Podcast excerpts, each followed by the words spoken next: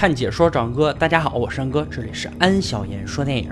今天安哥给大家讲一部温子仁导演的恐怖惊悚代表作《死寂》。废话不多说，让我们开始说电影吧。故事开始，男主收到了一个匿名快递，打开一看，是一个穿着西装的人偶，铁青的脸色，锈迹斑斑，诡异的双眼，仿佛总是在盯着人看。脖子后有他的名字，比利。尽管有些吓人，可男主并没有放在心上。转身就出门去了，留下怀孕的妻子一人在家。妻子把玩偶比利抱来床上，当他转身时，比利似乎也在身后偷偷窥探。突然间，一个闪电划过，罩住玩偶的白布突然飞起，遮住了妻子的脸。一股强大的力量将他甩出了房间。他挣扎着扭过头去，眼神中充满了恐惧。顷刻间，他张着大嘴被拖回了房间。不一会儿，男主回来，刚才还在上演血腥屠杀的屋子，此时已是一片死寂。走到卧室门口，赫然发现地下一滩血迹。漆黑阴暗的房间里，床上的白布罩着什么东西。拉开一看，只见妻子满嘴是血，倒在床上，咧嘴拔舌，狰狞可怕。一旁诡异的玩偶比利掉落在地，这个玩偶肯定有问题。男主调查包装盒，看到了一个名字：玛丽肖。它存在于一首暗黑童谣里。当心玛丽肖的凝视，他没有孩子，只有玩偶。见到他，千万不要开口尖叫。这首童谣起源于男主的家乡，玛丽肖究竟只是童谣里的人偶，还是真实存在的呢？带着比利，男主回到了老家。貌美的继母和半身不遂的父亲接待了自己。虽然男主并不喜欢这个继母，可父亲总归还是需要人照顾。对于玛丽肖，父亲一口咬定那就是迷信，那个人根本不存在。夜里，男主一个人在宾馆里看着亡妻的照片。关灯后，玩偶比利的眼珠缓缓移动，在阴暗的角落斜瞟着辗转不安的男主。男主在林间溜达，无意发现一堆枯枝败叶掩盖着一座坟墓。扒开一看，竟然是玛丽肖的墓碑。既然有墓碑，那它一定是真实存在的。男主猜测玩偶比利是玛丽肖的东西，要把它埋进坟墓里。去坟地的路上，男主专心开车，却没发现阴暗的副驾驶。比利的眼珠又动了。他在暗中窥探男主，来到墓地埋了比利，男主这才安心。本以为事情解决了，谁知第二天本应被埋的比利竟然坐在床上，阴冷的眼睛直勾勾地盯着自己。原来这次是警察挖出了他。男主妻子死亡，这个玩偶是重要的物证，可不能随随便便就埋了。警察带走了比利，暂时保管。从殡仪馆大叔那里，男主得知玛丽肖曾是镇上的人偶赋予师，许多人都慕名前来看他的表演。某次表演，一个熊孩子在台下嚷嚷：“你的表演太假了，我都看见你嘴在动了。”场面一度十分尴尬。玛丽肖向孩子投来了杀气腾腾的目光。几周后，这个孩子突然神秘失踪，大家猜测是玛丽肖绑架了孩子。可就在此时，玛丽肖也被人谋杀了，没人知道凶手是谁。玛丽肖死前立了两个遗嘱：第一，她要和自己全部的一百零一个玩偶葬在一起；第二，他要把自己变成玩偶。小时候的殡仪馆大叔很好奇，把尸体做成玩偶是什么样子的。夜里阴森森的停尸房内，他爬上架子往棺材里窥探，谁知架子一歪。棺材忽然倾倒，尸体滚了出来，脸色惨白的尸体倒在身旁。恰好一道闪电照亮了黑夜，只见他的眼睛被挖去，安上了人偶的眼睛，嘴巴也被缝的和人偶一样。幼年的大叔被吓得魂不附体，拔腿就跑。转身一看，玛丽肖竟然站了起来，咧开嘴，露出邪恶的笑。幸好父亲及时赶到，打开灯后，鬼影不见了。玛丽肖的尸体好好的躺在地上。玛丽肖下葬后，整个小镇就像受到诅咒，噩耗不断。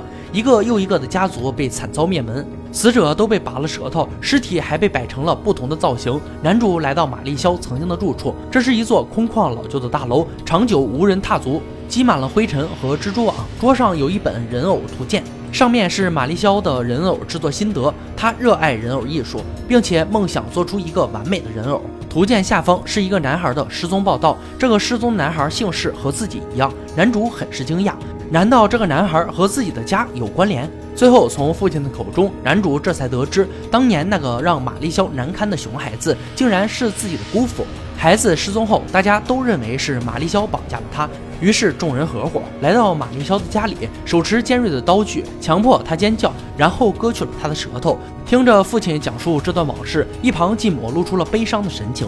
玛丽肖死了。可噩梦才刚刚开始，一报还一报。玛丽肖死后，寄生在人偶中，为了报割舌之仇，他一一拔了那些施暴者的舌头。怨恨不根除，屠杀就会继续。这次男主带着警察来到玛丽肖的住处，要彻底了结这些陈年的恩恩怨怨。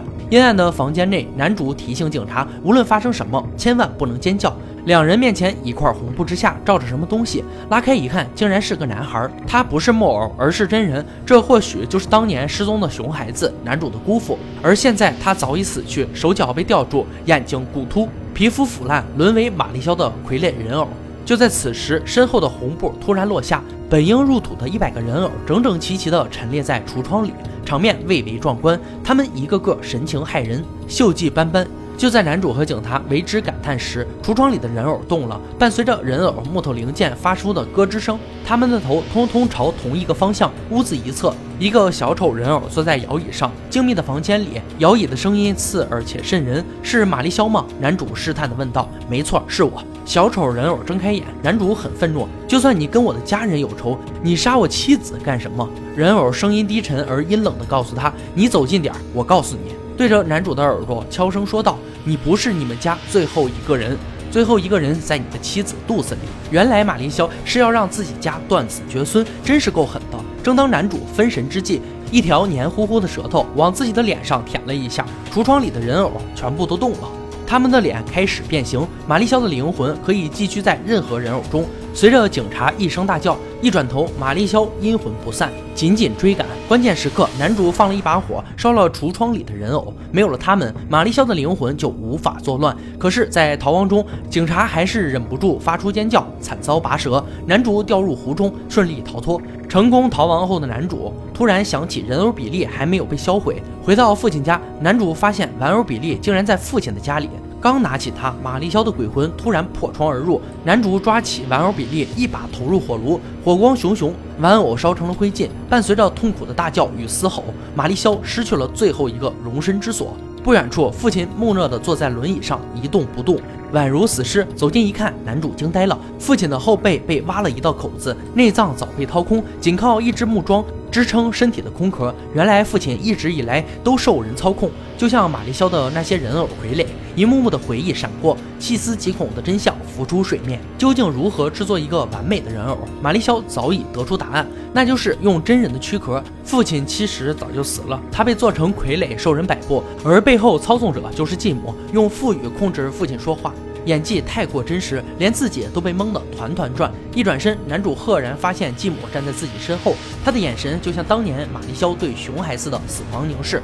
继母的脸开始扭曲变形，玛丽肖在他的体内复活了，伴随着尖叫，男主张大了嘴，画面一黑，他也丧命于此。结尾处，男主全家被杀，无一幸免。在满是照片的死亡图册中，男主一家人全被拔了舌头，摆好了造型，死得整整齐齐。估计在最开始，没几人能想到凶手竟然是继母，藏的真够深的。可凶手真的是继母吗？不，凶手是玛丽肖，继母也只是他手中的傀儡，他才是真真正正的完美人偶。人偶图鉴中如何制作完美人偶的那一页后面画着继母的脸。原来继母才是玛丽肖制作的终极大杀器。人偶制作有三重境界：第一重用木头制作，就是玩偶比例那样；第二重用死人残缺的躯壳制作，依靠赋予控制，如同傀儡父亲；最高境界就是继母这样的完美人偶，完美的活人身体，用灵魂控制，细思极恐，令人毛骨悚然。这场复仇堪称大获全胜。最后，玛丽肖合上了死人图册，故事到这里也就结束了。死寂是温子仁导演2007年拍摄的惊悚片。同时，也是其代表作。整部电影笼罩在一股诡异、令人战栗的气氛中，气氛的渲染、音效的烘托，能带动观影者的情绪。这部电影是悬疑、惊悚、恐怖三位一体的影片。而安哥想到的是，这部片子其实告诉人们，当别人的谎言或者把戏没有对你造成伤害，而是为了取悦你的时候，你不要去戳穿。反之，既伤害了别人，更会使自己受到伤害。这个道理在生活中和电影无关。但确实是这个道理。当然，如果这部电影没有那个熊孩子的嘲笑，也就演不下去了。本片中，玛丽肖一直致力于做出完美人偶。影片里面有这样一个情节：变态玛丽肖在笔记本的纸上写下“完美娃娃”，而反面正是男主继母的头像。这个情节直到最后闪回的时候才出现，以此告诉观众说，其实最完美的木偶是继母。但是其实看过的人都有这个感觉，男主才是最完美的木偶。他看似不停地寻找真相，但是又毫无头绪，有些新的风吹草动，就一下子毫无目的的投入新的追寻中。在这个过程中，他失去了独立判断，可以说是失去了大脑。玛丽肖在未将其做成木偶前，已经用了几根线将男主操控的团团转。玛丽肖最终的目的就是将男主变成最完美的娃娃。尽管本片血腥恐怖，引起不适，可这绞尽脑汁且心里还有些变态的老艺术家，的确用自己的才智把本片上升到另一种艺术的高度，实现了自己人生的终极目标。尤其是最后几分钟的反转，堪称神来之笔。喜欢看惊悚恐怖片的小伙伴，这部电影值得一看。好了，今天解说就到这里吧。喜欢恩哥解说，别忘了关注我哦。看解说找恩哥，我是恩哥，欢迎大家订阅我的频道，每天都有精彩视频解说更新。我们下期再见。